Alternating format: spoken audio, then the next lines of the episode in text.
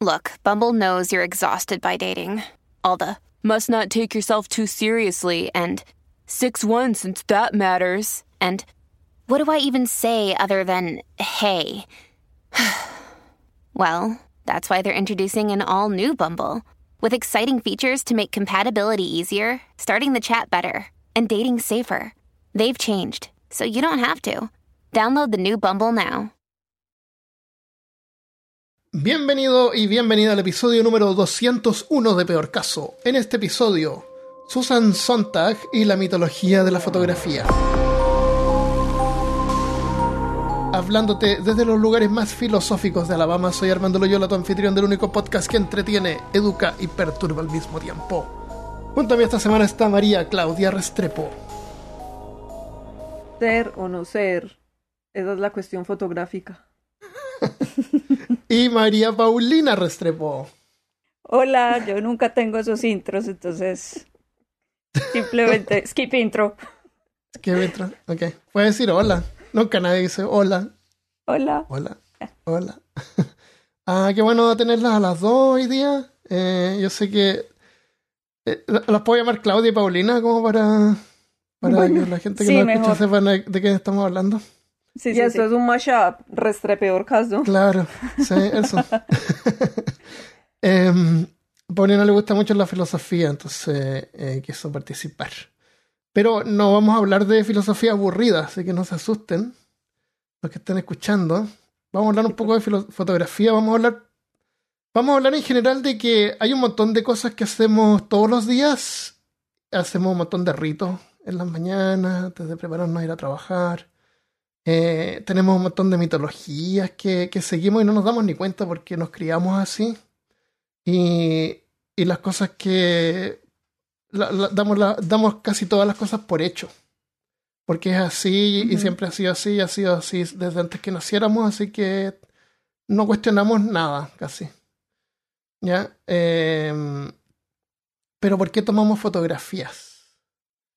Eh, ¿Por qué tomamos fotografías? Esa es la cuestión, claro. Mi hermana viene volviendo hoy día de un viaje de vacaciones, fue a Jamaica. ¿Y cómo sé yo que estuvo ahí? porque ella lo certificó. Lo certificó con fotografías. Porque, Photoshop. a lo mejor, claro, Photoshop, pero muy buen Photoshop. Debería trabajar de Photoshopera. Photoshopeadora. Photoshopeadora, eso. Oye, a propósito de trabajar como Photoshopeadora, eh, hay un canal de Reddit.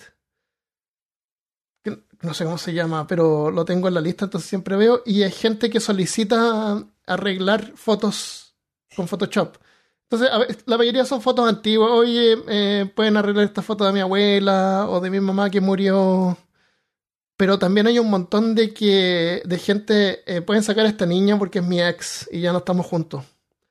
Entonces se vuelven así como medias rusas, así como que reescriben la historia. ¿Cómo encuentran ustedes eso como de, de tener una fotografía con tu ex y sacar a tu ex porque ya no estás con esa persona? O esa persona ya no es parte de tuya, entonces tú la quieres remover de cualquier evidencia que haya existido? ¿Qué, piensan de eso? No, pues yo pienso que es una pendejada porque es como lo borré de mi memoria también, ¿no? A mí me parece como, a mí me parece interesante porque es un poco como en Black Mirror que empiezan como a mm, bloquear a la gente en la vida real, es que es un poco eso, es intentar bloquear al otro en la vida real, como a borrarlo de, mi, de, las memorias que yo tengo, es, es muy violento incluso. Pero, pero la cosa es que, o sea, más allá de lo que, si es, o sea, de decir, de juzgar si es bueno o si es malo, lo interesante es que la, tecnología la tecnología lo permita. Ah, sí, sí, lo permite. Lo permite puedes hacer desaparecer gente, objetos. Exacto, exacto, o sea, puedes reescribir la historia literalmente. Y con la tecnología que ahora tenemos de inteligencia artificial, puedes crear imágenes. O el deepfake, o sea, esto solamente... a Rosalía le hicieron esa? Claro. Le hicieron un deepfake. Y ella está toda brava, con toda la razón. Le hicieron deepfake de que a Rosalía. A Rosalía y sacaron unas fotos de ella desnuda, entre comillas. Ay, no, quítate, gatica, no. Bueno, es el efecto um, Streisand, eh, parece que se llama. cuando tú le das así como atención a ese tipo de cosas, más atención atraes. Ah, ok. Sí. Em, hoy día vamos a hablar también sobre Susan Sontag. Yo le digo santo que a veces. Em, porque soy disléxico. Em, ella, ella habló sobre fotografía. Ella era. Susan Sontag nació en Nueva York en el 30, 1933 y murió en el 2004. Ella era una, una figura popular. Eh, en, la, en, la, época de los 50 y 60, bueno, hasta los 70. Sí, era y parte de los 80, igual, sí. Eh, sí. Eh, ella escribía essays, ¿cómo se dice essay en, en español? Ensayos. ensayos, ensayista. Uh -huh. eh, pero también tiene algunas novelas, directora de cine, uh -huh. se codiaba con eh, Andy Warhol y ese Warhol. tipo de gente. Warhol. Sí. Ajá, Warhol. Es. Lo que pasa es que mmm, ella era una figura porque ella hizo parte como de ese movimiento beatnik y como de esa, de esa toda la contracultura en Estados Unidos de los años 50, 60. Entonces por eso era como una figura tan prominente, no solamente dentro del círculo académico, sino también dentro de los artistas, dentro de los escritores, incluso en la cultura popular, pues, o sea, de pronto nosotros no sabemos mucho de ella, pues porque tampoco nos tocó, pero... Claro, claro, pero, pero si hubiéramos vivido en Estados Unidos, porque ella era de dónde? Nueva York. ¿De qué? De Nueva York. Si hubiéramos vivido, si hubiéramos sido eh, eh, estadounidenses, hubiera estado presente en nuestra vida. Mm. Eh, pero como una, como un ídolo pop, más o menos. Para la gente de esa época. Sobre todo para los jóvenes, sí. Claro. Es como una cosa rara que una figura intelectual pueda alcanzar ese nivel de, de fama. Que muy poca gente lo Claro. tiene hoy en día. Pero es que lo que pasa es que los, los intelectuales en esa época se estaban inventando un montón de cosas que ya para nosotros son dadas por hecho. Por ejemplo, Susan Sontag fue de las que lideró el movimiento, eh, lo que, lo que hubo antes, o sea, los beat, beatniks, que era lo que había antes de los hippies. Entonces todo este movimiento, pues como de las drogas, los psicodélicos, que se estaban inventando, digamos, una forma de vivir la juventud que ya es como la norma. Ya lo normal es que los jóvenes se droguen, ya lo normal es que haya una juventud, ¿sí me entiendes? Que no sea como Sí. que sales del high school y ahí mismo eres un adulto, sino que hay un momento de transición, eh, todo ese tipo de cosas que, insisto, que ya nosotros las damos por hecho porque ya nos tocó vivirlas como, como "Ah, esto es lo normal Claro. como lo que decías al principio, como sin preguntarse uno nada. Ella Claro. fue de las, de las, ella ya estaba adulta, pero fue como de las, eh, de todas maneras era una adulta joven y era como las que estaba liderando esos cambios y desde un punto, o sea, ella no lo decía como, ay, es que droguémonos porque hay que drogarse, no, o sea, había toda una cosa pesada, intelectual y académica detrás de esa posición de ella. Claro. Perdón.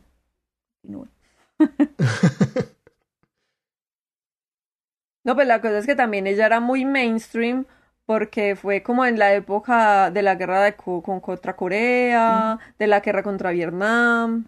Estoy, parce, me embobé. Estaba De Vietnam.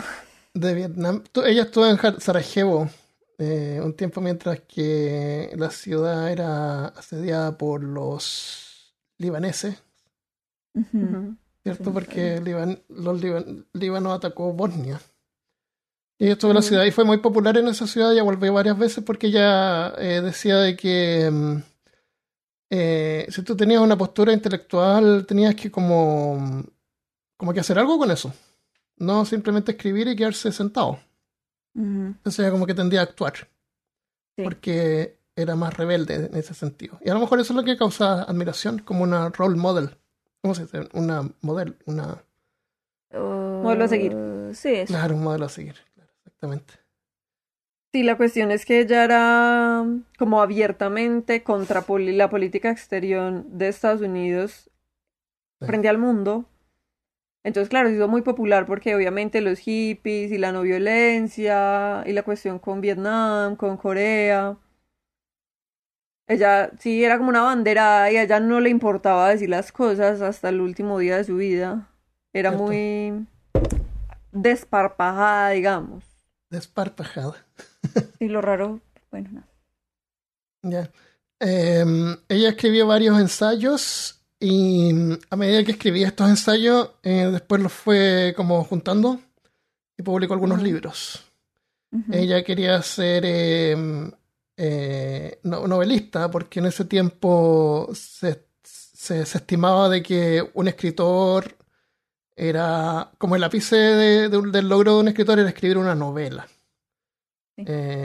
Y ella en algún momento quería hacer eso. Aspiró a eso y al final escribió algunas novelas, pero de eso no tengo idea de nada. Eh, dirigió alguna, escribió y dirigió algunas películas también. Y teatro. Y teatro también. Ya. Eh, pero le gustaba mucho la fotografía. Entonces eh, quería llamar la atención a la época en que ella vivió, porque para ella una fotografía es algo distinto que lo que es para nosotros hoy en día. Para ella una fotografía era un pedazo de papel, como este bonito de Animal Crossing. Era un- era- eso- esto era una fotografía, un- un- un pedazo de papel. Sí. Y ella en el ensayo dice que cuando se imprime la fotografía en un libro es una fotografía de una fotografía. Entonces, el y, y también habla mucho que hay gente que los colecciona, que son valiosos. eh, pero para nosotros la fotografía es algo diferente. La fotografía ya no, no, es, no es un formato. ¿Qué es lo que es la fotografía para nosotros hoy en día? ¿Qué es lo que es una foto?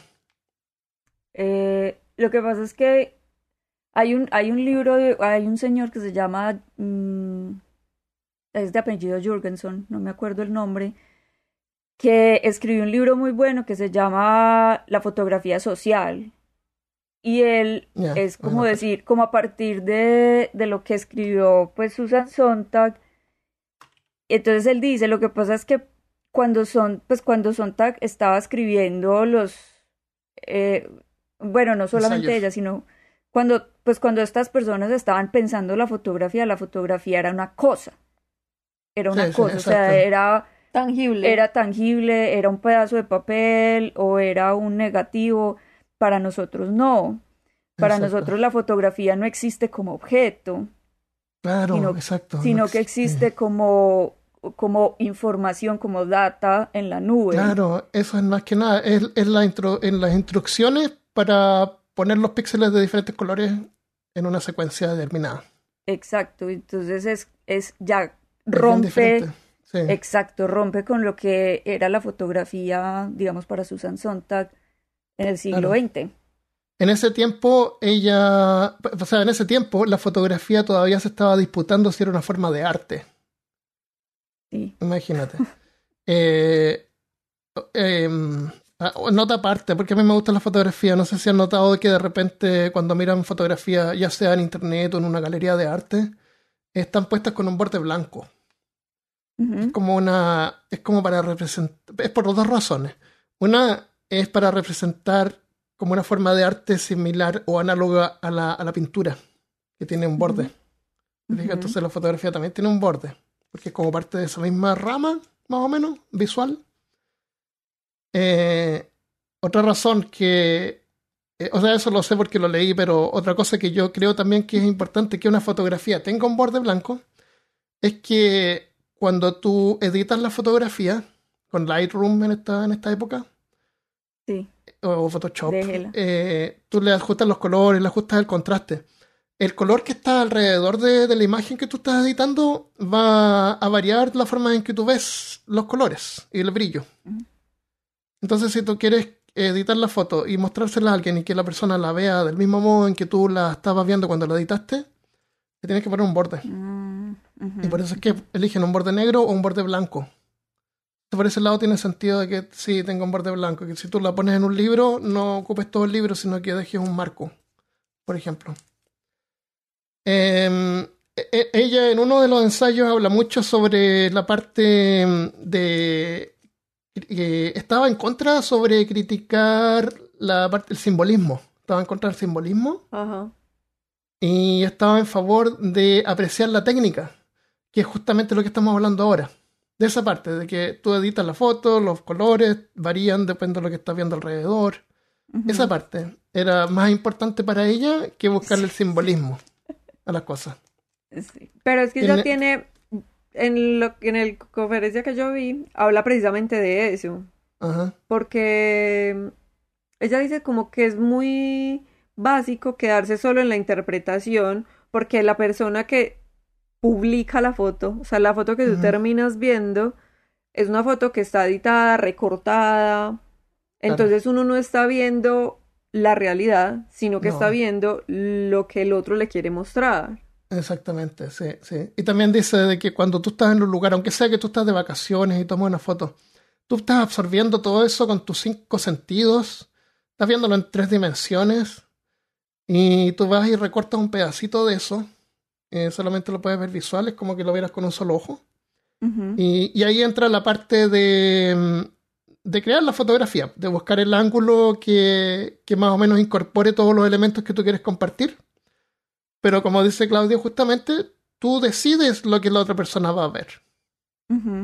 Digamos, tú vas de vacaciones y muestras lo bonito, no lo, no lo feo. Sí. Hay un, pero yo no me acuerdo quién, había un fotógrafo, no me acuerdo quién, que decía que la fotografía no solamente habla por lo que muestra, sino por lo que no muestra. Ajá. Pues lo, lo que yo decido, por ejemplo, en Machu Picchu, que todo el mundo toma la foto, la misma foto desde el mismo punto de vista, y yo cuando fui, bueno, pues también la tomé, obviamente, pero quise Hay que certificar el viaje, ¿no? claro, pero también quise tomar la foto del lugar don- desde donde se tomaba la foto, porque no me Ah, quería olvidar de eso, no me quería olvidar cómo Claro. era es, ese Ese lugar, lugar. donde uno se tiene que parar, pues, que es un punto y que entonces hay una fila porque todo el mundo quiere pararse en la misma Ah, partecita. Claro. Eh, eh, a mí me gusta esa, la torre de Pisa, que típica foto que la gente sosteniendo Sí. la torre de Pisa. Es una torre en, en Italia que está media caída de lado. Sí. Pero fotos que muestran a gente haciendo eso Sí. eh, en diferentes de puntos de vista es re loco porque toda la gente está como en la misma pose por toda pero, la plaza. cogi- pero cogiendo el aire, pues. Claro, sí. Em, ahora, yo te voy a admitir una cosa. Yo, por ejemplo, ahora, por ejemplo, me, me toca viajar a diferentes ciudades, ¿ya? Y me toca esperar de repente. Entonces, muchas veces voy adelantado y, y tengo la libertad de pararme en una plaza o ir a cualquier parte de una tienda si quiero. Entonces, muchas veces voy, abro el Google Map y miro la ciudad y veo las fotos que la gente ha tomado. Y Sí. encuentro algunos puntos de vista bien entretenidos que yo no sabía, no conozco esas ciudades, nun- nunca he estado y voy a estar ahí ahora, ahora nomás. Entonces, muchas veces busco de dónde fue tomada y voy y visito esos lugares. Porque sé que voy a tener vistas interesantes que puedo replicar. Chévere. Y, y- y pasa que tú replicas la, la idea de otras personas, eh, pero así aprendes. Hay un artista que tiene, es que no me acuerdo el nombre, hay un artista que tiene una obra que es súper interesante, que es como eh, comprarle a la gente esas fotos, o sea, como, ah, tú fuiste y tomaste la misma foto, entonces él compra todas las fotos que pueda y las hace un Ah. montaje de todas las fotos, pues como, trans- como medio translúcidas y las monta todas. Ah, como esa ver. foto. la- No, pues no sé, o sea, las monta todas y crea una imagen a partir de todas las fotos tomadas, y, pero como hay pequeñas diferencias, como, ay, te paraste tres centímetros más a la izquierda, Ah, la otra persona la dio dos pasos adelante. adelante, no sé. Sale la Entonces, foto llena de gente. sale, no, sale la foto rara porque es así como, Ah. sí, como, Como en Matrix. sí es como en Matrix o como en Everything Everywhere All at Once, pues como, No la he visto, es buena. ¡Ah! sí, ¿En serio? ¿Tiene trama? Prime. ¿cómo? ¿Eh? ¿Tiene, trama? ¿Tiene una trama? ¿Tiene una historia? Sí, claro, sí, sí, sí, sí, sí. sí. Ya. La vi que era media extraña, pensé que era como una especie de experimento. No, No, no, es extraña, pero es buena. pero sí tiene una trama y es fácil de seguir la trama, pues. Em, bueno, las implicaciones que tiene el hecho de que cuando tomamos una foto nosotros somos los que decidimos lo que los demás van a ver Mm. em, es la manipulación y es el uso de la fotografía en la propaganda. Ajá. Eh, tenemos que tener cuidado hecho- con lo que vemos, ¿sí? Eh, Susa- en la conferencia que vi, yo no leí ningún ensayo ni lo escuché, pero vi la conferencia. Eh, hablaba justo de eso, de- hay una foto que es disque muy famoso, yo no la conocía, de Vietnam. Ah, la, la- la- ¿Cuál? el niñito con los brazos abiertos. Sí, que es un niño Ah, desnudo, sí. corriendo. Quemado por el napalm. Y ella decía, eh, la foto está enfocada en el niño y hay muchos niños a su alrededor, pero la foto original es de muy lejos y se ven los soldados estadounidenses conversando, fumando, Ah, y va un niño gritando desnudo por la mitad de la calle. Claro, si lo- muestran solo eso es cuenta. como Claro, lo desgarrador de la guerra, claro. pero si muestran toda la inf- Información. como Toda toda la la escena. información, eso será La apatía. la apatía y como el descaro, la Lo que- absurdidad. Absurdo. No, no he Lo- visto esa imagen el completa. Lo que pasa es que eh, es que ella es muy iconoclasta. Susan? Sontag. Iconoclasta es alguien que odia la imagen. O sea, eso suena como raro, pero sí. Porque ella. eh, ella, ella. Lo que, o sea, ella pone como en tela de juicio un poco lo que, sim- lo que puede simbolizar la imagen, ¿cierto? Ujú. Y está bien que la imagen puede funcionar como propaganda, que la imagen puede eh, ser manipula- manipular, pero, y de hecho, pues en este momento el- el- estamos un poco como enfermos de, de tantas imágenes. No sé si ustedes sepan como el tema de que, de que ya por las selfies, la gente se está tomando muchas selfies. Pero los celulares no les puede, no se les puede poner eh, La abuelita Paulina. Ah. La abuelita Paulina no le gusta la selfie. No, no me gustan las selfies. Pero pónganme cuidado, que yo tengo razón. Eh, a los celulares no se les pueden poner sino un tipo de lentes por delante. Por él, pues porque si no, habría que ponerle una cosa pues grande y pues, Sí. sí, bueno, no. Entonces tienen un, un gran angular y eso hace que la, que la cara se vea más ancha de lo que barril. realmente es Exacto. y se deforma. Entonces la gente por eso eh, se está haciendo muchas Cirugía. cirugías porque hay una dismorfia Ah, y corporal no, porque no entiende que es una no se ven un al efecto espejo, óptico. sino a la exacto, cámara. no saben que es un efecto óptico, sino que, o sea, empiezan a verse como no son. Entonces, eh, yo entiendo lo que ella dice y tiene razón, pero también es como eh, la, la imagen es un, son síntomas, son síntomas de lo que somos. Y yo no siento pues que sea ni bueno ni malo, o sea, no hay que odiar a la Claro. imagen ni a la fotografía porque deja cosas por fuera, eso es como, es lo normal, eso es lo que ha pasado desde siempre, o es que ustedes creen que Cierto. los, los Las pinturas. egipcios, los egipcios hace dos mil o tres mil o cuatro mil años decían como vamos a registrar absolutamente todo lo que está pasando. No, hay que dejar cosas por fuera, eso es lo normal. Bueno, ya que estamos hablando de fotografía, déjame hablarte un poco por qué pasa eso y qué se puede hacer al respecto. Ok. Y cómo es manipulado también Como Vale. que lo de la cámara, lo del lente. eh, lo del lente. Eh, cuando un, un lente que sirve para tomar retratos a una persona, no selfies, sino que tú a otra persona, que tú tienes la capacidad de alejarte, tiene unos 50 milímetros, eh, el- pero un lente de 50 milímetros en, en la cámara frontal del teléfono eh, haría que ponerlo a la distancia de tu brazo se te vería la nariz solamente en el teléfono. Entonces tiene que abrirse más. Y al- mientras más se abre, se produce el efecto como una GoPro, que se ve como un barril. Sí. Entonces, para arreglar eso, eh, hay que tomar la foto de más lejos. Y así tu nariz se va a ver normal.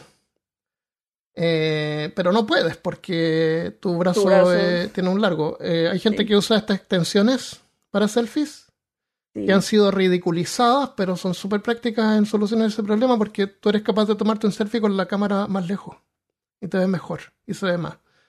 Esa es una buena solución si es que te atreves a andar con un selfie stick. Pero está estigmatizado eso, de andar con un selfie sí. stick, porque, porque exterioriza y, y estás mostrando tu vanidad. Entonces la gente no lo usa, pero es una buena opción. Em, lo otro es que hay, hay patentes para teléfonos nuevos en el futuro que, claro, como tú dices, la- el espacio que tienen la- los lentes en el teléfono es muy reducido.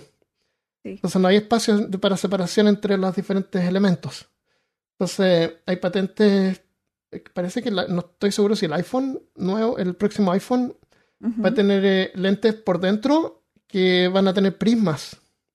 Entonces tú tienes todo el largo del, del, de la parte de atrás del teléfono para poder manipular lentes, puedes obtener un zoom más grande y después un prisma a cada lado y así girar la imagen pasa como una especie de pieza de Tetris dentro del teléfono.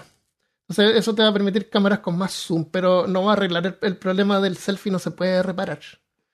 Eh, otra, otra cosa que con, ese mismo efecto de barril que se produce, en que lo que está eh, al centro del, de, la, de, la, imagen se ve más grande, ¿no es cierto? Sí. Eh, tú ves que la gente se toma los selfies desde arriba. Porque al tomarte el selfie desde arriba, lo que va a hacer es que tu cabeza se va a ver más grande. Y por lo tanto, tu cuerpo se va a ver más delgado. Sí. Entonces, si tú estás gordita y quieres verte más delgada, te tomas el selfie desde arriba. Entonces, estás haciendo uso de la, de, la limitación tecnológica. y si uno simplemente es feo. No sé. Eh, Photoshop, el grupo de Reddit, ahí que te pongan pelo. Señor, ¿me puede dar, por favor? Puede poner pelo, por favor. eh, le pone un pelo así como el de Shakira. Yo estaba pensando en Elvis, pero bueno.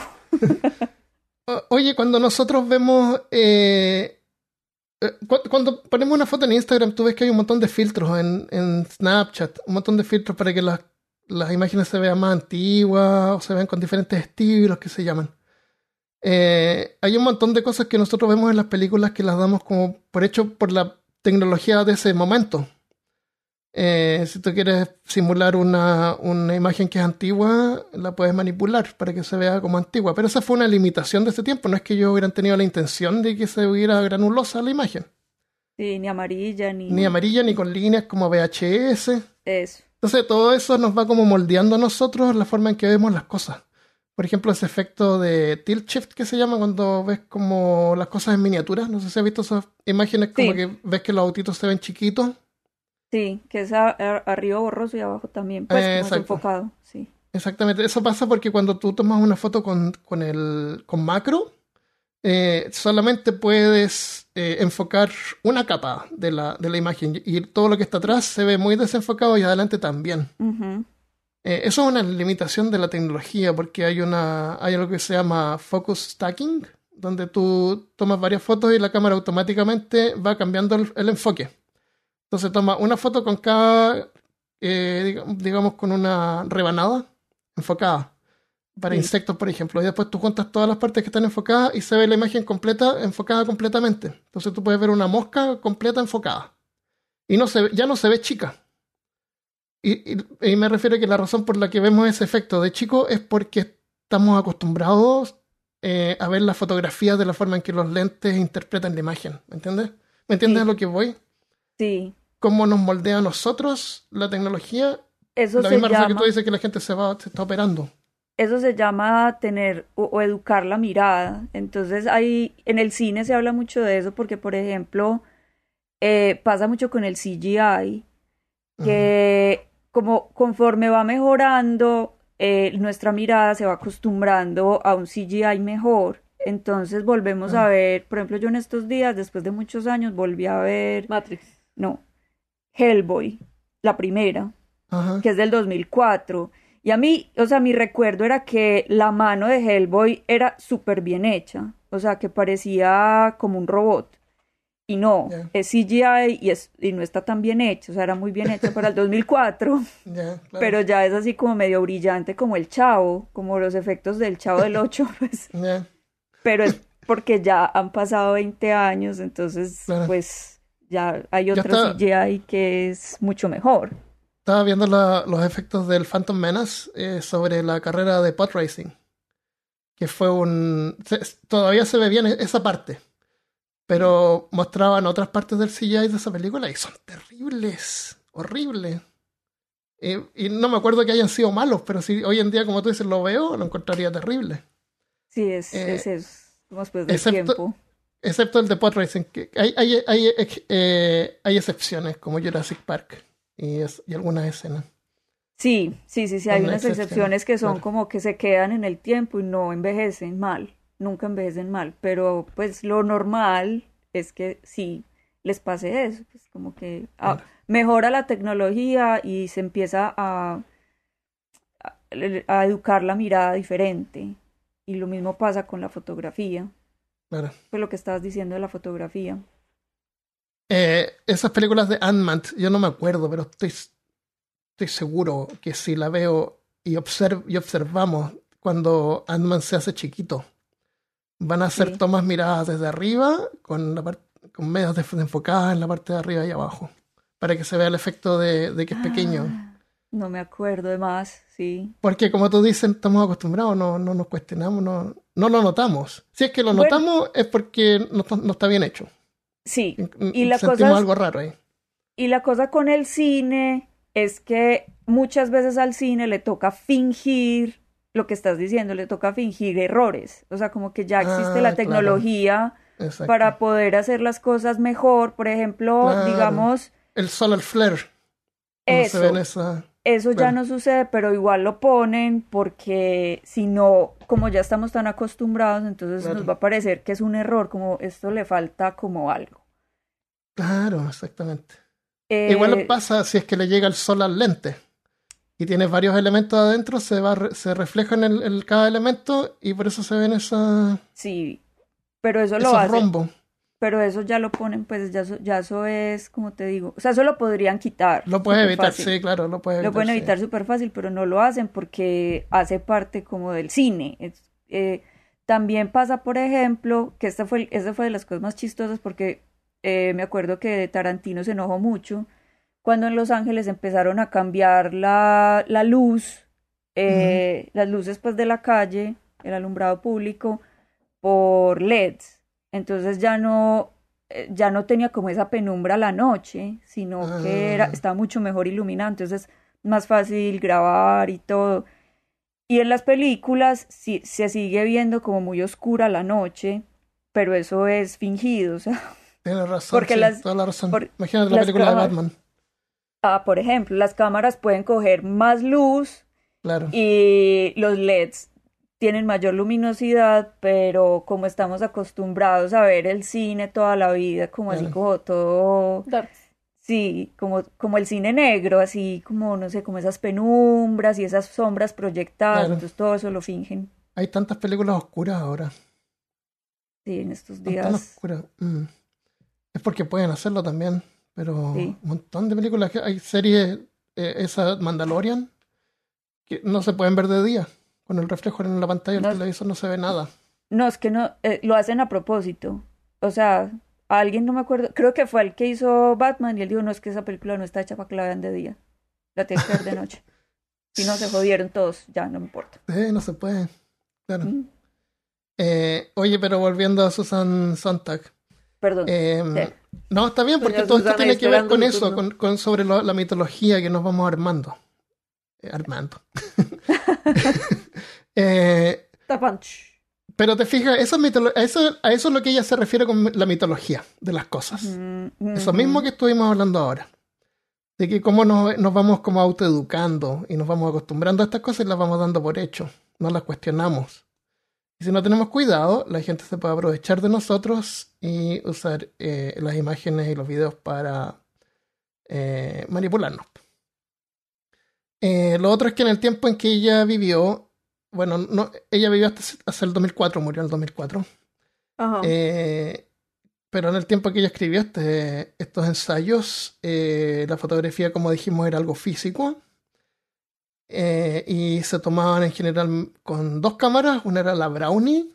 Parece que era de Kodak la Brownie. Era una cámara barata que tú podías comprar. La, la gente común tenía. Y la gente que tenía más plata podía comprar la... Habla mucho ella sobre la Hasselblad. ¿Hasselblad? Sí que formato doble parece que se llama, tiene, tiene un, una... mm, eh, el film es más grande, entonces va- Sí. va, a poder tener más detalle. Ah. Eh, habla sobre esas dos y, y él y el eh, a ella le, le gustaba la parte era media nerd porque en, en, el, en este en este ensayo por lo menos hay Sí. mucho sobre cámaras y, y ella inserta de repente propaganda así de me gustó mucho porque habla de la Yashica 35 que yo tengo una cámara de film antigua eh, y las ventajas y lee, lee así como el como la propaganda de la cámara y en la parte del final de este libro eh, son un montón de. mm, ¿Cómo se dice? Quotes, así cosas que dijeron otra gente. Citas. Citas. Citas, claro, son un montón de citas y entre medio hay muchas citas que son en realidad las propagandas de las cámaras. Eh, otra cosa que ella habla es sobre eso. La gente eh, toma fotos como para certificar eh, los eventos, para hacerlos importantes. Y lo otro es que ella dice, yo no, no, quiere decir que Susan San- Sontag tenía razón en todo lo que decía, pero por ejemplo decía de que cuando la gente de países, digamos, más desarrollados en esa época iba de vacaciones, especialmente mencionaba Estados Unidos, eh, Japón, Inglaterra, eh, en lugares donde la gente trabajaba mucho, eh, sen- sentían de que estar tomando fotografías era como que algo que te daba que hacer, así como que tú estabas todavía trabajando. Tenías Sí. como algo que hacer, darte algo que hacer, mientras tú estás de vacaciones, cuando se supone que no tienes que en realidad que hacer nada. ¿Qué piensan sobre eso? ¿Tú crees que lo haces porque por, por hacer algo? ¿Porque necesitas tener que estar haciendo algo? No, yo creo que ella también era una señora aburrida. Una señora aburrida. O sea, aburrida de que estaba aburrida o que era aburrida. eh, que era aburrida cuando se iba de vacaciones. No creo que haya sido aburrida. No. Eh, no, ella debe haber tenido una Yashica o una Hasselblad, maybe, tal vez. Ella también se iba con su cámara probablemente. Eh, claro. Pero lo sentía como un trabajo. Hay una cosa que dijiste, Armando, y es como ella no, no tiene razón en todo lo que dijo. Eh, Muy importante. Y es, hay cosas en las que ella, yo creo que ella tenía razón, pero ya no. Claro, claro, por eso, por eso es que hay que Por tener en cuenta el tiempo en que ella dijo estas Sí. cosas. Sí, porque también, por ejemplo, entonces en ese momento, pues pensemos que, pues porque además este podcast lo escuchan muchos peladitos, o sea, gente mucho más joven que nosotras. Y que tú- Ay, pensé que calvos. Ah, peladitos en colombiano es persona jovencitos. joven. Ah, ya, sí, sí. Ya. Eh, todo lo contrario a lo que suena, porque uno pensaría, como, pues son viejos, ya están pelados. Claro. No. Jale- jalo- jaloplesia, ¿cómo se llama la, el término médico? Jaloplesia. Bueno, Alople alopésicos. Entonces, eh, cuando, cuando, digamos en los ochentas, uno se iba, por ejemplo, para Disneyland y, y el tema de tomar fotos sí era un trabajo, porque es que era llevar una cámara, una cámara grande, pesada, llevar un montón de rollos, o sea, sacar el rollo, meter el otro Ah. rollo, bueno, sí, era todo un trabajo Era un rollo. era todo un rollo. Ahora, eh, este libro que te digo de Jür- Jürgenson, el man habla de que ya el celular es como una extensión del cuerpo humano, ¿cierto? O sea, tú Sí. todo el tiempo tienes eso contigo y hace parte como de tu mano, casi para todo, no solamente pues para tomar fotos, pero entonces ya como el tema de registrar todo lo que está pasando es como casi que una forma de experimentarlo, entonces no es, ah, no es un trabajo porque es muy sencillo, es muy sencillo, es liviano, es fácil, es como, es más difícil a- abstenerse de tomar fotos. ¿Eso por qué? ¿Por qué pasa eso? Si tú vas de vacaciones a un lado y es muy lindo, en parte tú quieres compartir eso con otra gente. Sí, claro. Cuando tú vas a un concierto y ves la gente que gra- está grabando el concierto y está saltando ahí y cree que lo que está grabando está absorbiendo la experiencia del concierto y después cuando vea ese video le va a salir así como un clip de MTV, más o menos. Un, un- Y nada que ver, sí. y nada que ver. Entonces hay un montón de gente que toma fotos así a tontas y a locas, digamos. Eh, no sabe sobre composición. Eh, y, y cree que está como capturando el momento y después lo va a poder ver y se va a ver como lo ve en las revistas. Pero no es así. Sí, Entonces, como tú dices, claro, no cuesta nada tomar fotos, pero también es- la, la- tecnología lo hace tan simple de que tú ya estás de- es- eres de- te vuelves dependiente de la cámara. Eh, por cámara Mm. llamemos al teléfono. Pero lo que tú haces en realidad en forma consciente para poder obtener la imagen es, es cero. Es, es apretar el botón, nada más. pero la... No. Ah, perdón. Y es una cuestión también un poco como de... Yo no soy mm, de tomarme fotos mucho, ni, ni siquiera a veces me da por grabar el gato, Pero creo que también hay un tema que es problemático y es que las personas por vivir a través del lente de la cámara para poder guardarlo para el futuro y vivirlo otra vez luego, no está viviendo el momento. No. Esa Y nunca oferta, hay- Nunca hay un momento real para vivir la experiencia.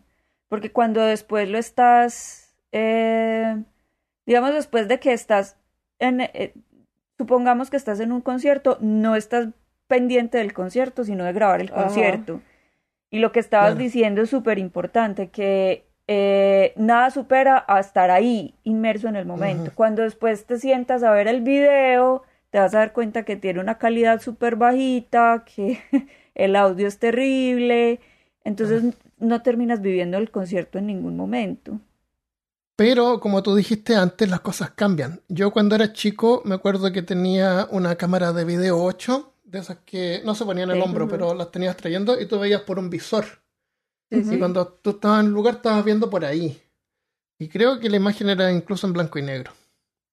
O sea, ahí, si tú estás grabando un evento con esa cámara y estás mirando por ese visor, imagínate lo que estás viendo. Ahí, eso ya es no vivir el, el lugar, pero ahora tener el teléfono así en alto, como que, y, y es tan chico y como tú dices, un parte de tu cuerpo que en realidad no, no te estás distrayendo tanto de lo que está pasando en realidad. Si es que estás usando el teléfono. Si es que estás usando Es una que- cámara más grande, ya la historia puede cambiar.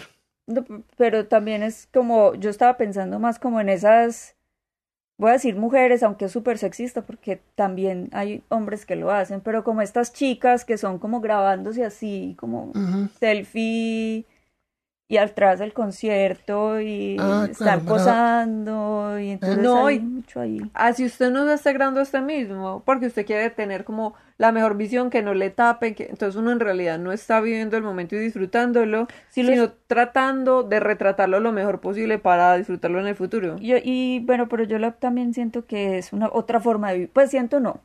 Jürgenson dice que es otra forma de vivirlo. Hay que citarlo porque Sí. Eh, eh, la bibliografía al final.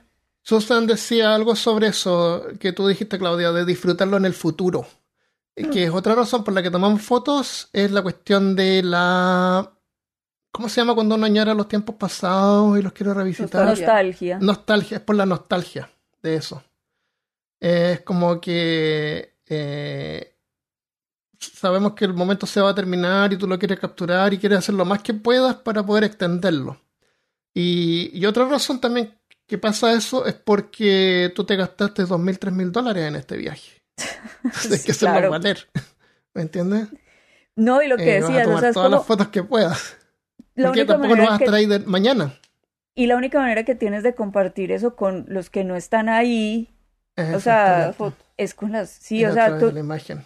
tu, tu hermana como te comparte el, el Claro. viaje Ay, que, que no está haciendo, llegó. Pues a Claro, no de me las ha- imágenes. no, no, prefiero que ver una foto del lugar donde está a que me escriba después un ensayo de cómo fue el viaje. Sí. Que es lo que hacía la gente antes de que existiera la fotografía, porque incluso en los años 20 o 30 no toda la gente podía comprar una máquina fotográfica. Entonces existían los diarios de viaje. Yo tengo Eso. diarios de viaje de Lovecraft, donde él viaja a diferentes lugares y va escribiendo lo que vio y lo que le pasó ahí. Eh, si él o una persona en ese tiempo hubiera tenido una cámara, eh, hubiera tomado fotos. Entonces. y- Pero y ahí sí digo que, que, que, que eso es un arte perdido y que, que pesar. O sea, Es un arte perdido, sí. Pero no, no creo que sea mu- un. No creo que sea mejor que la fotografía, porque también tú estás. Bueno, a ver, digamos, tú puedes llegar al hotel en la noche y escribir tus memorias de lo que pasó en el día, digamos. ¿No es cierto? Sí, es un arte perdido, pero no, no, te, no te quita de disfrutar el momento, porque tú no vas a estar escribiendo mientras estás viviendo una experiencia. no, mentiras, es un arte perdido, no hay gente que todavía lo hace. Pero Hay es gente que todavía lo hace. Sí. Sí, sí, hay gente que hace diarios de viaje, pues me parece súper teso porque también volvemos a lo mismo, es como estás trabajando durante el viaje, o sea, tienes que llegar por la noche al hotel ahí te-. Cierto. a escribir. Es que no te queda otra para poder, eh, por la nostalgia. ¿Mm? no- para poder eh, recordar ese momento. Pero tomamos fotos para conmemorar, para certificar qué pasó en un matrimonio sin fotografía. Imagínate, pasó, en- no pasó. No, y, y también, o sea, lo- el tema de los documentos eh, públicos, pues, o sea, como, por ejemplo, en Estados Unidos, si tú tienes una licencia de conducción, pues tienes que tener la foto, porque si no, no Tiene es válida. foto. Exactamente. Es de ese tamaño. foto. Bueno, por lo menos quiere decir que tu imagen como persona tiene cierta. tiene, tiene, tiene algo que ver contigo por ahora. En vez de ser un Eh, montón de números Sí. solamente. Cuando, cuando, pues en mi trabajo de grado del pregrado, yo trabajé sobre la imagen, pues, perdón, sobre la identidad, y la, desde muchos puntos de vista, y uno de los puntos de vista era, desde, pues, que lo tomé, fue la fotografía, y es como, si no existen fotografías de ti, y esto es una pregunta real, si no, exi- en el pleno siglo XXI, si no existen fotografías de una persona, esa persona realmente existe. Pues, o sea, es que es muy Es como el árbol que se cae en la mitad del Sí. bosque. Sí, No, no, no porque sé. es como, o sea, si no existe ni una sola fotografía de una persona, hay algo muy raro de esa persona, pues mal. No sé, es Eleven, la Stranger Things, una cosa así. El, eh, cuando en esta época nos referimos a fotografía, estamos incluyendo videos, ¿no es cierto? Ah, sí, sí, sí. Que por internet. Pero para Susan Son- Sontag, eh, el video y la fotografía eran cosas diferentes. Eh, una es porque cuando ella veía un video no se refería al video, se, veía- se refería a una película que ella iba a ver al cine. No un video que tomaba alguien que es, como más análogo a una fotografía eh, al tipo de video que ella podría haber visto. Eh, eran imágenes en secuencia y no te dejaban detenerte a quedarte viéndola porque pasaba rápidamente otra cosa más. En cambio, la fotografía es una cosa estática que tú puedes admirar por todo el tiempo que tú quieras. En eso se diferenciaba mucho entre lo que es la fotografía y el cine. Eh, menciona varias películas en, eh, en los ensayos y menciona una que no me acuerdo, unas, varias películas francesas, parece que hablaba francés. Eh, era una película que son puras fotografías y habla como el director eh, está decidiendo cuánto tiempo tú tienes para ver cada una de las fotos. Se asemeja más a un video que, que un álbum fotográfico. Am, ¿Y qué más te iba a decir sobre eso? ¿Qué, qué es lo que estabas diciendo tú? Eso me fue ¿Quién? el hilo. No, no sé, pero se me Ah, de lo, que... de lo que viste. Que, que cuando estudiaste elegiste fotografía como imagen. No, o sea, yo estaba hablando como, o sea, mi trabajo era como indagar la construcción de Ah, la si existes tú identidad. o no. Ah, sí, sí, si existes tú la o no. identidad, Claro. o sea, cómo construimos nuestra identidad. Entonces yo pensaba pues como varias cosas, pues, como desde eh, nuestra historia, o sea, cómo nos contamos. O, eh, un gran, una cosa muy importante para decir es que esto fue en la primera década de los 2000, entonces no existía no existían redes sociales, no existía Claro. Instagram, ni Snapchat, ni no sé qué, ni TikTok. Entonces, las maneras en las que nos construíamos en ese momento era cómo nos narrábamos, las fotografías, el video, digamos, como que sí estaba, pero no era como ahora que es tan prominente, o sea, que está en todas partes. Porque nuevamente, o sea, el hecho de que Susan Sontag haya hecho esa diferenciación tan clara entre el video y la fotografía es un, es un tema de tecnología, o sea, la tecnología hacía que fueran cosas muy diferentes a mitad del siglo XX y en este momento es prácticamente lo mismo, porque, por ejemplo, eso de que no me puedo detener mucho en una fotografía, cuando casi todas las fotografías en este momento de la vida las consumimos a través de Instagram, En, un, en medio segundo. es un, sí, es medio segundo. Eh, o 30 segundos máximo si es una historia, pues, pero uno igual le da siguiente historia, siguiente historia, siguiente historia. Ho- Hoy en día está pasando de que eh, los peladitos, como dices tú, la gente más joven, Sí. eh, se valida de acuerdo a la fama que tiene en Internet. Necesitan tener una Mm. presencia, sienten que como para ser alguien tienen que ser admirados o, o- o ser famosos, tener cierta fama, tener varios seguidores y, y eso es un problema. Lo otro es que en Estados Unidos están empezando, están tratando de que empiecen a haber eh, regla- eh, legislación en cuanto a las a la, a la eh, a las familias que tienen blogs. Blogs son en YouTube. Gente que graba la vacación de los niños o la mamá que parte explicando cómo cocinar para cinco hijos y los hijos van al colegio, entonces tú sigues la vida de estas familias. Y muchas veces se burlan de los niños o los usan. Los usan y ellos ganan Ah, dinero, sí. pero esos niños no están ganando nada.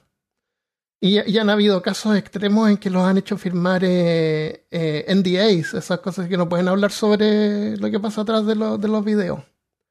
Se vuelven como los niños se vuelven como empleados de los, de los padres.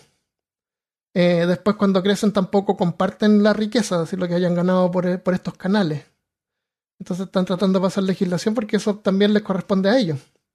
Y lo otro es que eh, se burlan de ellos cuando son chicos, o se ríen de ellos, o muestran algo como una, una forma graciosa, o, y se ríen, y después cuando crecen es humillante para ellos. Entonces muchas cosas humillantes que están ahí en internet y cualquiera las puede recuperar y usarlas para bullying, eh, y que al final le termina bajando la autoestima a los, a los, a los jóvenes. Sí, eso está muy Entonces eso es distópico. terrible. Entonces, y lo otro es que hay, hay casos más extremos donde les hacen bromas a los niños. Eh, esos, esos hoax Sí. y los asustan, que se les hacen pasar malos ratos y los graban y eso es como abuso, es como un, un abuso. Sí, menores. Sí, tan terrible. Pues, yo no sé, yo, sí, yo, eso es, como yo solamente veo esas cosas en Instagram, entonces me llegan muy poquitas y como yo creo que lo menos peor, pero de todas Eh, maneras. había un artículo en un New York Times, parece que era sobre eso. En un podcast que escuché hablaron sobre las legislaciones. Parece que era el Washington Post. Pero es algo que está pasando, algo que le está pasando a los jóvenes. Cuando yo era chico, no me acuerdo que haya estado tan interesado en tomar fotografías. Generalmente eran los padres los que tomaban las fotografías. Tú no, y me acuerdo que a mí me gustaba tomar fotos y si yo le tomaba fotos, tú, un árbol o un perrito que había ahí, eh, mi papá me retaba y me decía que no tomara fotos sin gente. Así si yo veía un paisaje bonito y le quería tomar una foto, me decía que no, que no tomara fotos sin gente porque si en ese caso mejor que me fuera a comprar una, una, una postcard, ¿cómo se Postal. llamaban esas? Postal, como si fuera Sí. una postal. Estaba tan equivocado mi papá en ese sentido. Pero Me es debería haber que, dejado tomar fotos a la es que lo que pasa es que era, o sea, cuando, ay, cuando el rollo solo tenía 36 fotos, Cierto. sí, de las cuales no sabías cuáles iban a salir. También. Eh, Entonces, sí, no, porque a mí también me pasaba, como, pero usted por qué le va a tomar una foto a eso, es que ti". Y, y bueno, entonces como, pues igual yo las tomaba, pero sí me Ajá. regañaban mucho. Claro, a también. Eso lo encuentro re malo. Debería haber nacido así, ojalá. Pero entiendo por qué era en ese momento. Porque era caro. Eh, Mm. Era caro, claro, también. Pero él, O sea, como que no foto de un lo que mejor ir a comprarte una postal y punto. tomar. Claro. Ah, eso que acaba de decir Claudia, que no es solo Mm. lo que nos dejan, lo que uno quiera mostrar, sino lo que nos dejan. Ah, claro. Nos dejábamos tomar. Claro, solamente certificación de que estuvimos aquí, así que tiene que ser con gente, con familia, posando. Yo, sí, yo tengo unas fotos, por ejemplo, mi hermano y yo nos tomábamos fotos como ridículas. Por ejemplo, no sé, me acabé de levantar y estoy súper despeinada, entonces él me tomaba una foto y yo después lo cogía por ahí haciendo cualquier cosa súper ridícula y le tomaba una foto. Ah, qué bueno. Y, y esas fotos, por ejemplo, son de las que yo más quiero. Pero ¿Viste? Sí, ob- pues. obviamente cuando mi mamá y mi papá iban y revelaban el rollo y encontraban esas fotos, era regaño fijo, claro. Exacto, claro. Y mira, imagínate, y esas son las más valiosas. No las Sí. fotos que ya aquí estamos en la plaza, acá estamos en la playa, aquí estamos en la Sí. playa de nuevo, acá estamos en la playa otra vez. Sí, es como, y aquí otra vez, Ah. pero cinco metros más para allá. Claro, esta es la playa, pero está al día siguiente. Puedes ver porque tenemos una ropa diferente. Sí, exacto. En el mismo punto con ropa diferente. Claro. Entonces, en ese tiempo, que estamos hablando de los años 80, eh, a lo mejor un- una persona que era un fotógrafo, un artista, eh, era una persona que tenía una, una cámara, eh, sabía de composición y no le tomaba fotos a la gente. O tomaba fotos strict photography, que se llama, gente haciendo cosas. A mí me gusta tomar fotos de gente haciendo cosas, no me carga posar. O que alguien me posa, así como que le tomo una foto a alguien y posa. Generalmente le tomo una foto mientras está posando y después bajo la cámara o la dejo así y le digo ya y le digo algún chiste, cosa que se ría. Y ahí tomo la foto y sale mucho más espontánea de esa manera. Se está riendo, se está riendo de verdad, no está posando. Mm, Sí, pero. Que uno no sabe, pues yo no sé posar. Yo siempre salgo mejor cuando me. sí, sí, es verdad, ya De no sabe posar. No, o sea. si En yo- el si cumpleaños, en el cumpleaños le, le- le tomaron una foto y era así como una señora así, no faltaba sino Juan Gabriel de fondo. Pero luego nos estábamos riendo y salí muy bien. ¿Viste? Eso, sí, más genuino. Una foto que represente más la realidad, más de lo que tú quieres. Eh, Susan también habla, no, no, habla parece, pero, pero pasa también de que hay gente que en todas las fotos sale con la misma cara, la misma sonrisa. Una sonrisa como falsa, así como que acá estoy sonriendo en la playa, acá estoy sonriendo en la ciudad, acá estoy sonriendo en el club. Y es la misma sonrisa forzada y falsa. Por eso es que yo estoy tan en contra de las selfies, porque la selfie es una construcción. Sí. Ahí es cuando, bueno, voy a coger primero la selfie, después hablo de otras cosas. La selfie es súper construida, o sea, es es súper artificial. Lo que decías, o sea, siempre es desde el mismo ángulo, porque si la tomas desde cualquier otro ángulo vas a salir Te a corriendo, gorda, claro. te vas a ver gorda, te vas a ver narizonas, no se te ven las orejas, eh, tienes que voltear la cabeza siempre para el mismo lado, porque ese es tu buen ángulo, Ese si te volteas ángulo, para el otro lado vas a quedar fea. Entonces, y siempre la misma sonrisa, y es- en realidad lo único que cambia es como el fondo, pero la selfie Claro. es siempre la misma, entonces, eh, Mejor, por ejemplo, mejor andar con un, esos cutouts, que es como un- una imagen de cartón de ti, que lo puedes poner. Y te Eh, una sí, foto de lejos para que eh, no se te vea la nariz grande. y ya. Y ya, y lo pones en diferentes partes.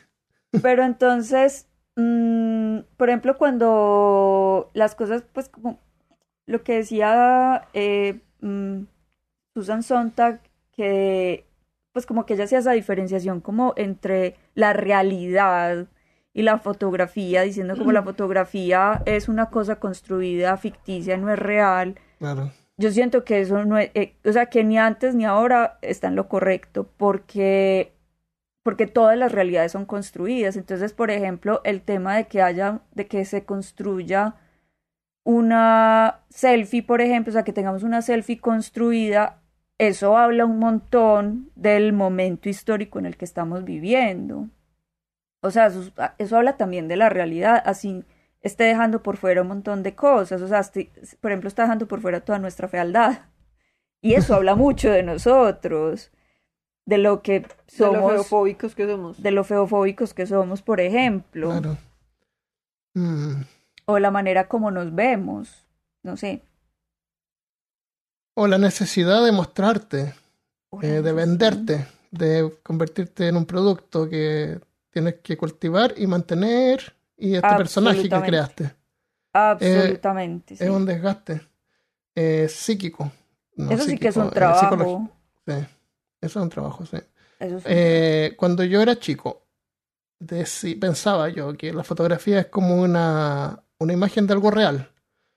Eh, y me gustaba dibujar también. Y de repente estaba dibujando algo, por ejemplo, una persona. Era re malo para el dibujo, era chico, entonces mostraba a alguien hablando y, y estaba la cabeza como de lado. Entonces la boca un poco abierta, ponte tú. Y después cuando dibujaba el fondo, eh, a lo mejor pasaba que justo en la parte de la boca había algo ahí. Y yo decía, y pensaba yo que las fotografías deberían ser así, porque pasa esto, porque de repente puede haber esta cosa que se ve y, y, y yo no sabía en ese tiempo que es lo que se llama composición. Tú puedes, tú compones algo para que no se vea mal.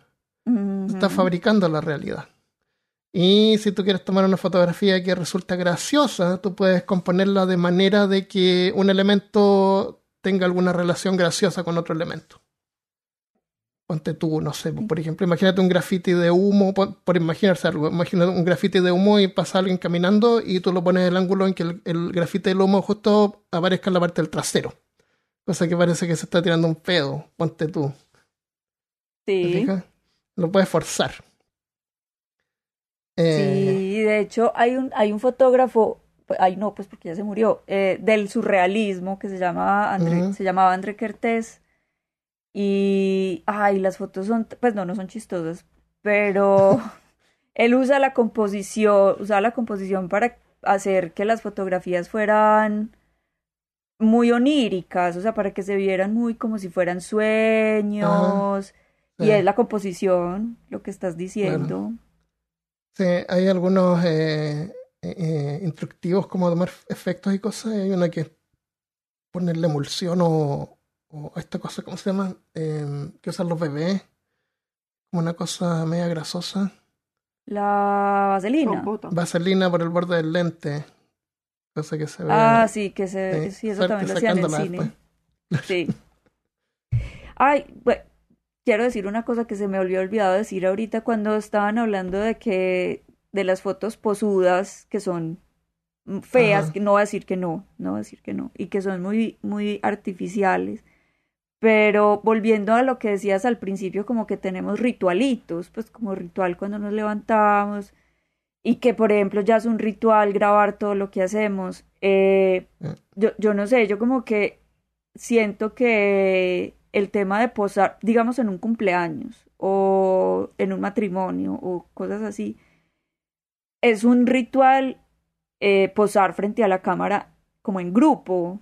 Ah, claro, la típica. Y ahora todos saltando. sí, y yo sé que eso es como muy tonto y que es yo creo que debería, pues, por ejemplo, los fotógrafos de boda suelen hacer eso, o sea, como tomar muchas fotos desprevenidas y después como, bueno, ahora sí, vengan y me van a posar porque es hace parte como de la celebración. Hay gente que le gusta eso, necesita, también, no, no sé, no, hay gente que le gustan las fotos posando. Sobre todo a las mamás. Ah, las mamás son como, no, no, no, no, no, tenemos que hacernos una foto todos juntos, vengan y nos juntamos todos y nos abrazamos certificar que estuvimos ahí en ese momento. Sí, eso. Y tiene que mm. estar todo el mundo. hay que chupar barriga. claro. sí. Y nadie eh, puede quedar serio. Claudia, ¿nos quiere contar un poco más sobre la vida de Susan Sontag? No, terminando? pues que... Sí, a ver. Resulta que doña Susan... Doña Susan. Eh... Uh, nada, pues se, graduó de la universidad a los 15 años. Wow, a los 15. Uy, no sabía eso. Sí. Y a los 17 se casó con David Riffle, que conocía hace 10 días. Cuando se casó con él. Sí, muy beatnik de su parte. Con él tuvo un hijo que luego se convertía en su propio, en su propio editor. Y este matrimonio duró 8 años hasta que se divorciaron porque ella se enamoró de una señora. Así, yo, yo sabía que ella era lesbiana. Pues, no, ella sabía era bisexual. Que era, no sabía que era bisexual, mm. pensaba que era lesbiana. Sí, ella tuvo varios amores con hombres, mujeres y no... Amor era, era amor nomás para ella. Ajá, sí. Eh, a los 40 tuvo cáncer. Ajá, de mama, y eso le desembocó en esa anemia que luego le dio leucemia. Cuando ella tuvo cáncer, ella escribió otro ensayo que era sobre, mm, no me acuerdo cómo se llama el ensayo, pero era sobre la... Mm, eh, ay, parece que te lo comenté. ¿El dolor? No, era sobre... Eh, también tiene que ver con la mitología de las enfermedades, eso, de pero sobre el cáncer, del cáncer. Hablaba sobre el cáncer, hablaba y hablaba sobre otra enfermedad que es esa que la gente se ponía pálida antiguamente en la época victoriana. Sí, eh, sobre la tuberculosis. Tuberculosis, claro. Ese también es súper interesante ese ensayo. Mm. Eh, no creo que nos da mucho tiempo para hablar de eso ahora, pero no. Lo que sí quería decir es que cuando ella tuvo cáncer y estuvo con quimioterapia y todo eso, el pelo se le quedó blanco.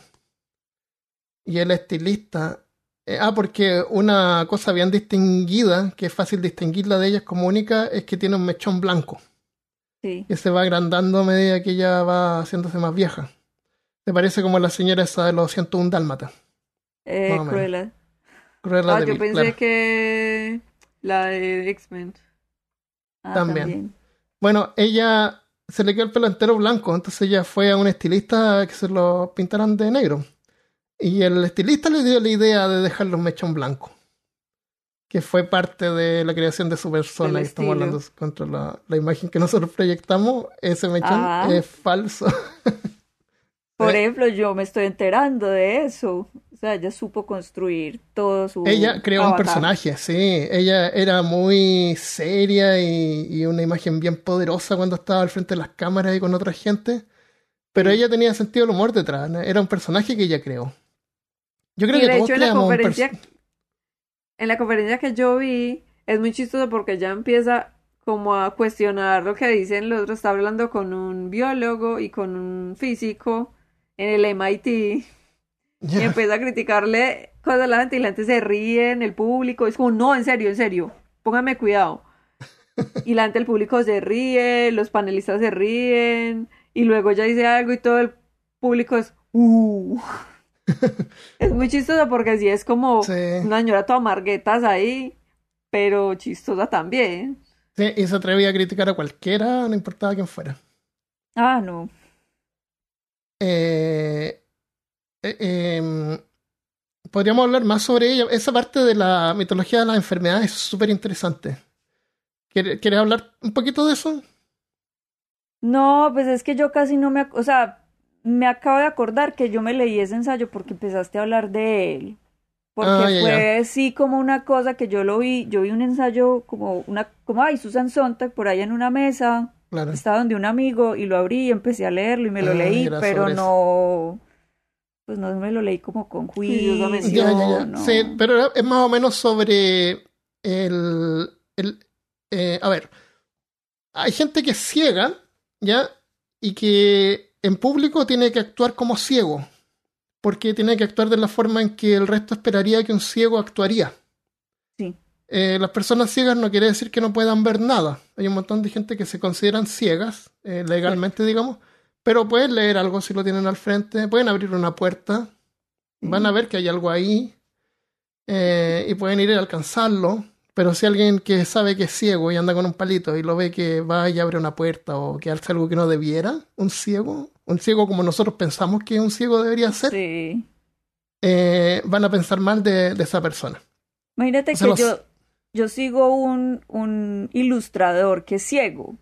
Pues él ve muy poquito por el ojo derecho y ya. Y entonces él tiene problemas por eso. Porque hay gente que es como, pero no, pues que usted es ciego. Y él, pues, Exacto. sí, pero con un iPad, con todo el Claro. la luz, puedo ver un poquito. Claro. Eh, entonces ella en este ensayo habla sobre la... eh, ay, se me fue el nombre de nuevo. ¿Cómo se llama? La tuberculosis, Sí. que en la época victoriana era una enfermedad elegante, que se consideraba en ese tiempo. Era una enfermedad que le daba a los artistas, a la gente más sensible. Y cuando a, los, a, los- a la gente más sensible, cuenta ella, eh, eh, eh, habían retiros, sanatorios, donde tú te ibas a sanar. Sanatorios no eran así como un loquerío que nosotros vimos en Freddy Krueger, no. Era un lugar bonito, con plaza, con lugar donde tú te ibas a recuperar, aire fresco, todo bien. Eh, Donde tú podías eh, ir a aprovechar ese momento para hacer algo o recuperarte. Ujú. A, una, a un hombre eh, macho no le iba a dar esa enfermedad, porque no es una persona sensible, no tiene aptitudes artísticas. Sí, no. Entonces está todo ese estigma por ese lado de esa enfermedad en ese tiempo. Y también en ese tiempo hay mucho de ese tipo de romanticismo de Edgar Allan Poe Ah, sobre la pensando. muerte y la muerte hermosa y, y tú te vas debilitando de a poco y es como bonito. Eh, en, el, en tiempos más modernos y después de que ella le dio cáncer a ella misma, eh, se habla mucho en la actualidad de, de que una persona con cáncer eh, está combatiendo la enfermedad, es como un guerrero valiente porque está combatiendo la enfermedad. La lucha, sí. La lucha, claro. Bueno, primero que nada, eh, tu cuerpo combate el cáncer todos los días, cada minuto y, y gana. Eh, ¡Ay, qué Sí. lindo tu gatito! Yes. Eh, tienen dos gatitos. Cuatro. Pues yo tengo ¿Cuatro dos y ella gatitos? dos. Sí. Ay. Eh, entonces, em, se habla sobre eso, pero ¿qué pasa cuando, cuando pierdes la batalla? Cuando, cuando pierdes, ¿qué, qué quiere decir que no fuiste una buena guerrera porque no pudiste? Eh, eso en general, pero lo otro es que ella habla, como dijimos, no necesariamente tiene que tener razón o no, pero va comparando la tuberculosis y el cáncer como si fueran enfermedades opuestas, como que el- la tuberculosis es algo que pasa por fuera y el cáncer algo por dentro, una cosa es blanda, la otra es dura, cosas así que son medias locas, pero, pero eh, el hecho de que uno asocie que una persona con cáncer, eh, ah, legalmente, eh, si tú estás en tratamiento de cáncer en Estados Unidos, em, durante es una es una enfermedad protegida, quiere decir que tú puedes no decirle a nadie que tienes cáncer, un empleador, por ejemplo, nadie te puede presionar o obligar a que tú le digas.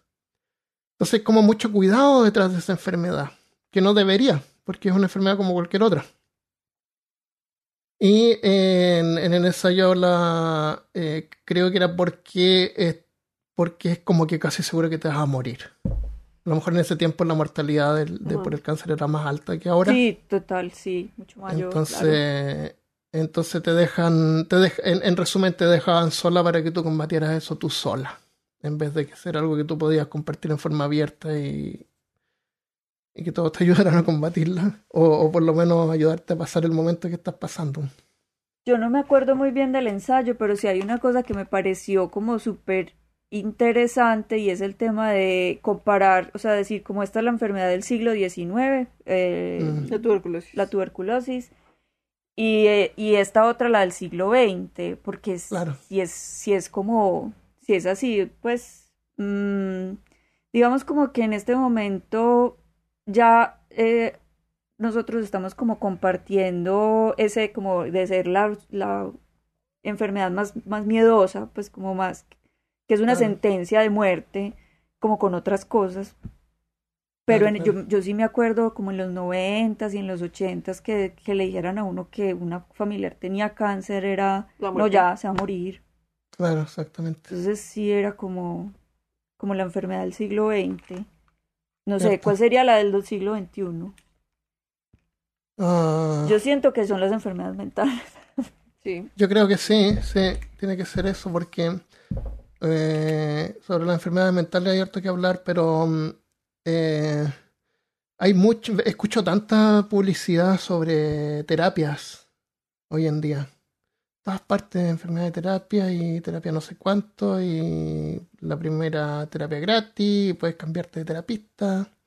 Sí. Entonces eh, tienes que estar, no sé si fue ella el que dijo, fue otra persona, pero también se hablaba sobre esto de que Parece que es ella. En otro, en otro, en otro ensayo más.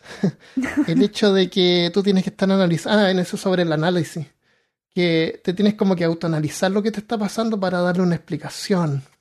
Y una vez que tú encuentras esa explicación, quedas en paz. Y, como que resolviste ese problema. En, vez de como que vivir con eso porque es parte de ti, punto. Eh, por ejemplo, ustedes no saben de videojuegos, pero no, si no es Mario 3, no sé. Recientemente Blizzard fue criticado porque han estado trabajando eh, en un juego por eh, un montón de años, como siete años.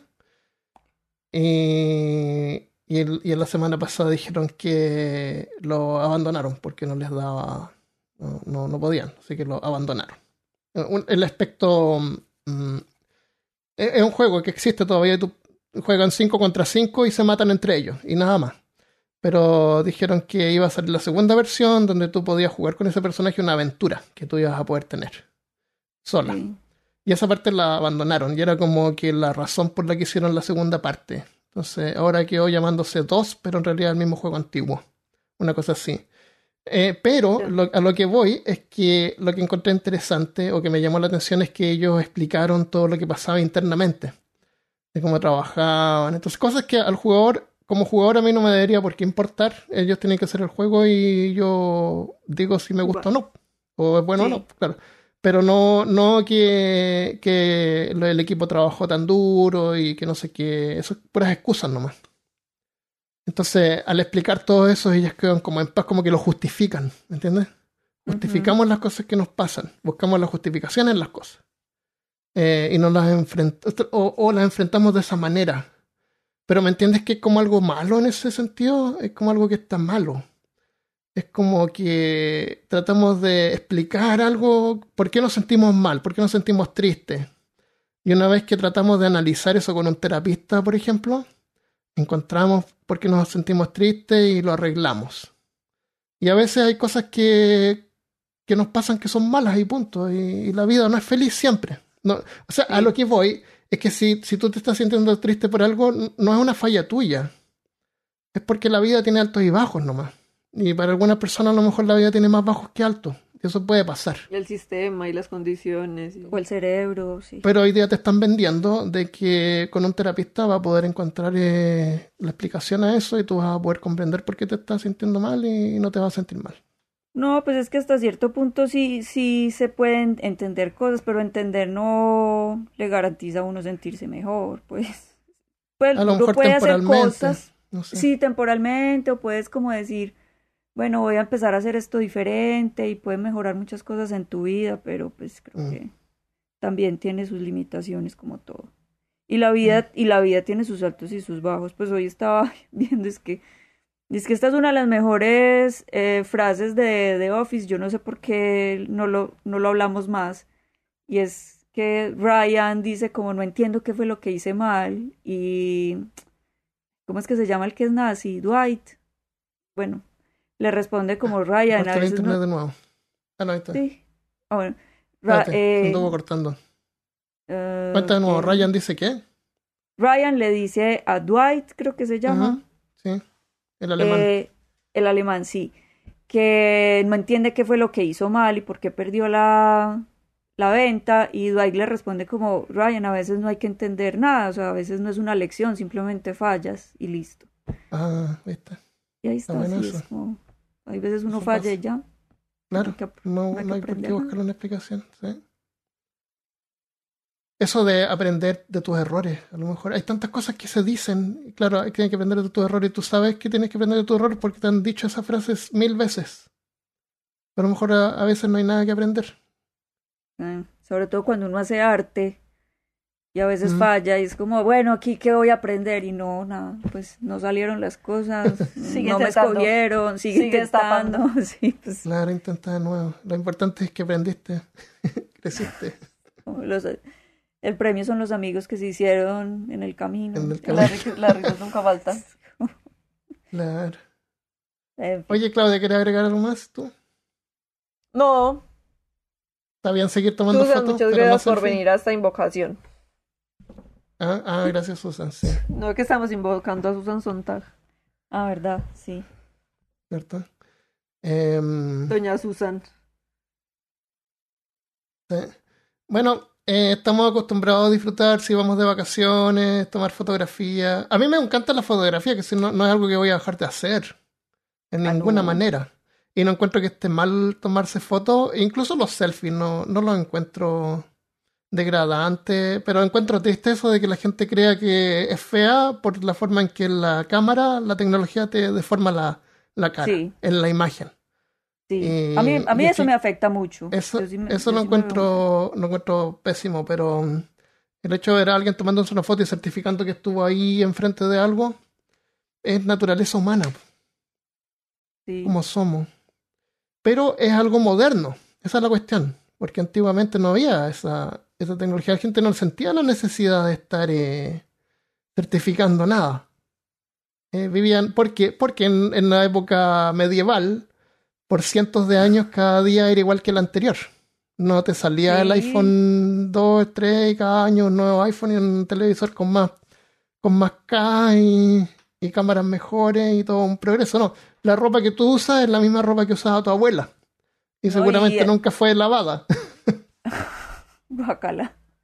No, y también el tema, que pero eso es para otro podcast, y es la pintura no ha sido lo mismo. O sea, porque uno diría como, ay, pues podrían ah, hacer dibujos, pero la pintura no ha sido lo mismo en todos los momentos de la historia humana. Ni se ha hecho igual, ni para lo mismo. Y por ejemplo, ahora que lo pones en términos de la Edad Media, solo los hombres podían pintar. Imagínate. Y solo, y solo si eran monjes, entonces tampoco podías acceder a la pintura como una forma de nada.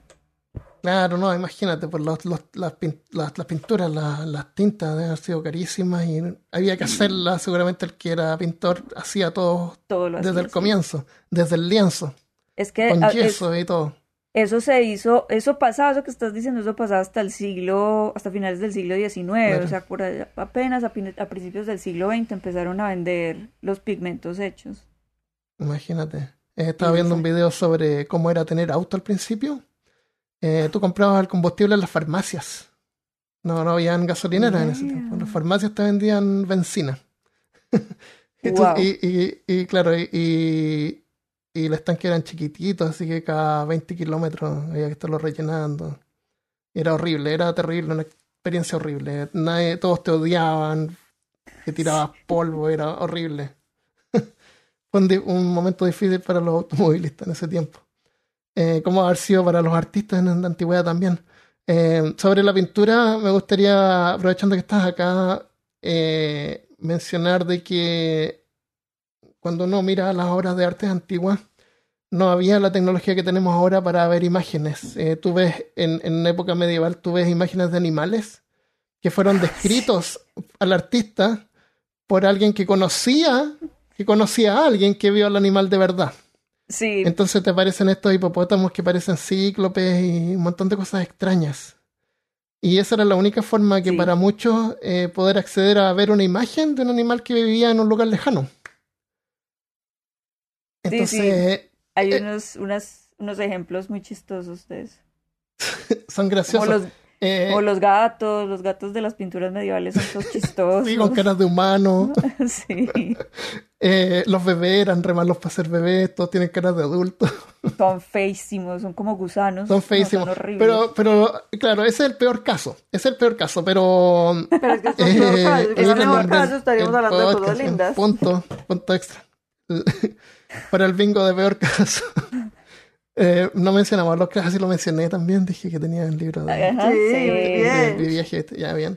Oye, eh, la cuestión es esta. Yo tengo una Biblia de 1800 que es inmensa y tiene imágenes adentro, dibujos. Sí. Ya. Para muchas familias. Prenden llamas. para muchas familias en esa época, eh, eso era súper valioso porque eran las únicas imágenes que podían ver en la vida.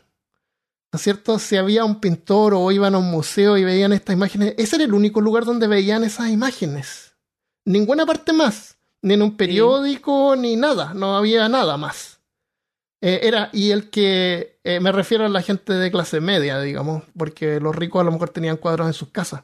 Entonces, el efecto de poder ver un cuadro en la época victoriana es totalmente eh, una experiencia diferente a la a la que es para nosotros ver ese mismo cuadro hoy en día. Sí, yo, yo, creo que muchas veces le tratamos de dar valor a esa imagen, pero en realidad, personalmente, yo creo que ya no tiene el mismo valor.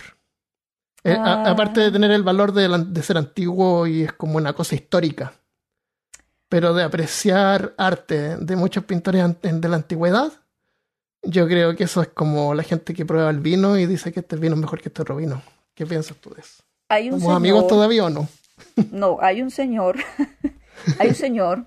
Es que María Clara me va, se va a burlar de mí y me va a molestar porque te va a dejar tarea. Pero. ah, ya, está bien. Hay un señor que se llamaba Walter Benjamin, que escribió un ensayo que es cortico, que se llama. Pero hay que estudiarlo para el parcial. La obra de arte en la época de la reproductibilidad técnica. Sí, yo sé que es súper largo el nombre. ¿Cómo se llama? Dímelo de nuevo. Se llama eh, la obra de arte en la época de la reproductibilidad técnica. Tranquila que lo hagamos en el blog, en el foro, para la tarea. Y eh, el, título es el título es largo, pero el contenido es corto. Sí, o sea, la mitad del ensayo es en el título. No, mentiras, no. Y se refiere a eso mismo se refiere a lo que estás diciendo, o sea, como en el momento en el que ya se pueden sacar tantas reproducciones de la misma imagen o que tenemos acceso, y eso que él lo escribió hace 100 años, pero es súper vigente todavía. Entonces él dice como eh, que se pierde algo en la obra, pero gana otras cosas. Entonces él dice, se pierde el aura, que es lo que estás diciendo. Claro. Eh, porque ya no tenemos eso que decía Susan Sontag de quedarme como mirando la obra, como que se pierde algo ahí. Claro. Pero se convierte en otras cosas. En, en Instagram puedo ver fotos, fotografía, incluso selfies mil veces mejores que mirar la Mona Lisa. Y los que van a ver la Mona Lisa la van a ver porque es la Mona Lisa. Que es una foto, es una imagen, más- es, un, es una obra más bien mundana que se hizo Sí. famosa porque creo que se la robaron dos veces. Sí. Pero es un cuadrito chiquito, un cuadrito chiquito, y yo he visto videos y fotos de gente que, donde está en el museo, está Mm. lleno de gente. Lleno, es como un grupo de gente amontonada y está el cuadro hacia lo lejos y tú le tomas una foto porque tienes que tomarle foto al, a la Mona Lisa. la, la viste, certificar que estuviste ahí, claro, selfie y cosas. Y la gente se la admira. ¿Qué es lo que están mirando? Están- no están mirando la, la, la obra que hizo eh, Da Vinci en esa, en esa época. Da Vinci, ¿no es cierto? No es Michelangelo, no. Da Vinci. No, es Da Vinci, Da Vinci. Sí. Eh, Eh, están mirando, están mirando un token, un, un talismán de Susan Un llamaba las fotos talismanes. no, no, De la antigüedad. Claro. No, Pero sí es nada. eso, sí es eso, es como, es una, digamos que es una cosa como que hace pa- una cosa muy sobresaliente de la historia de la humanidad. Entonces es lo mismo que ir a tomar, Claro. pues de verdad no quiero pues como minimizar la, so- la obra de Da Vinci, no, estoy hablando solamente de la Mona Lisa, pero ese es el equivalente como a ir y tomarse la foto así como sosteniendo la Torre de Pisa, más o menos eso, es como, Hay que hacerle sí. check, Claro, ya lo hice. cierto. La pueden arreglar en Italia, pero no lo pueden hacer porque ganan mucho turismo con teniéndola así. Imagínate si la enderezan, no. Perdería la gracia. No la gracia es la nadie. imperfección de, de esa torre. Total. Sí, señor. Si no fuera por eso, eh, sería igual a millones de torres que deben haber por ahí que nadie conoce. Y que a nadie le importa. Y que a lo mejor también están chuecas, pero no es la torre de Pisa. No ¿Entiendes? tan chueca, sí. Es porque esa es la torre de Pisa. Mm. Ya, ¿algo más que agregar? Podemos estar hablando toda la No. noche. Pero Sí. la, pero la Claudia está cansadita. Sí, sí, sí, sí. Ya, vamos entonces a dormir. Bueno, muchas gracias por la invitación. No, gracias a ti por estar. A ver si te nos unes de repente. Cuando quieras, eres bienvenida. Muchas gracias. Cuando vamos a hablar de pintura. La próxima vez que quieran hablar de arte, sí, podemos hablar Eh, de eso. pintura, A podemos hablar a cuestionar la vida. A cuestionar la vida, Hay que cuestionarlo todo. o podemos hablar de las cosas del arte que no entiendan. Por ejemplo, si algún día quieren hablar del bendito banano que todo el mundo siempre me pregunta. El banano. El banano. Ese banano Eh. de Mauricio Catelán que es... O Eh. sea, pasa cualquier cosa y se vuelve noticia. Claro. Eso es un ejemplo de que no es por el arte en sí, sino que lo que representa, el impacto social que tiene. Pero eso lo vamos a dar para el próximo peor caso. Próximos episodios. En el futuro. Ya, listo. Vámonos entonces. ¿Quieren eh, algún plugin? Eh, No, sus Instagram para ver sus selfies. Los selfies secretos de María Paulina. Eh, no, pero me pueden seguir ahora en, en, en Instagram en la señora que dibuja. Así se llama la señora que dibuja con ñ o con n. Eh, no, con N. Pero sí, o sea, me pueden buscar de cualquiera de las dos maneras. Ya, que vamos a buscar ahí en el. em, vamos a dejarlo en, la, en el pie de este episodio. Ya, pues, ¿quieres hacerle arte a este episodio? En- Ah, bueno, puede ser. Puedo ¿Qué hacerle quieres? un retratico a ella. A Listo. Susana Santa con su Claro. mechón mon- Con blanco. mechón blanco. Claro, sí, dale. Listo. Eh, ya, pues, porque estamos grabando hoy día, estamos a martes, estamos grabando en el, 20 el mayo 23, pero no sale hasta el próximo lunes, así que ahí Ah, está. listo. Entonces tengo esta Ujú. semanita, vale. Y, ah, quieres, si eh, no, no importa. No- ¿y qué te- no te tamaño tiene que tener? 1400 por 1400. ¿Lo haces 1400. digital o lo haces Sí, eh, digital. trabajo? No, no, no. Sí, digo, 1400 por 1400, está bien. va, listo. De una. La imagen. Yo estaba pensando, dije, voy, eh, un día va a haber un solar flare, un- una tormenta solar y va a freír el internet y nunca más nos vamos a poder hablar, nunca más yo voy a poder hablar con mi familia en Chile y se terminó y todo lo que existe, todas las fotografías, todo el texto que está en internet se pierde. Y todo lo que van a quedar son los libros y van a tener valor de nuevo. Sí. Y todo lo ok. que nosotros escribimos también se va a perder. Entonces estaba pensando en imprimir los, los guiones que he escrito del podcast y, y guardarlo en una carpeta por ahí, Ah, Ok. para el fin del mundo. Pero todo lo que tienes en el, en el computador, si te También. pones a imprimirlo, Oh, imagínate. Pero también, eso es otro punto para, para cerrar.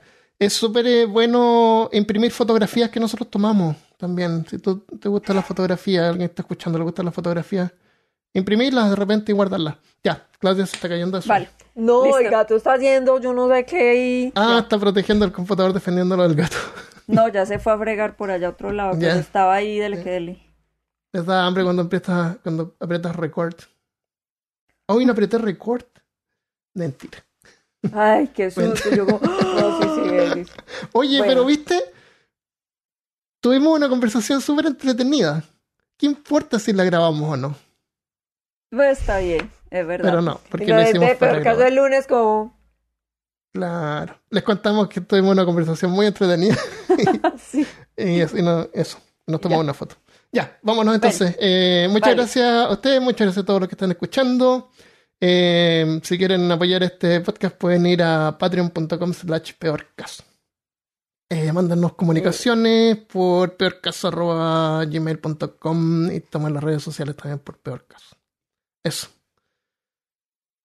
Vale. Adiós. Bueno, muchas gracias. Bye. Chao.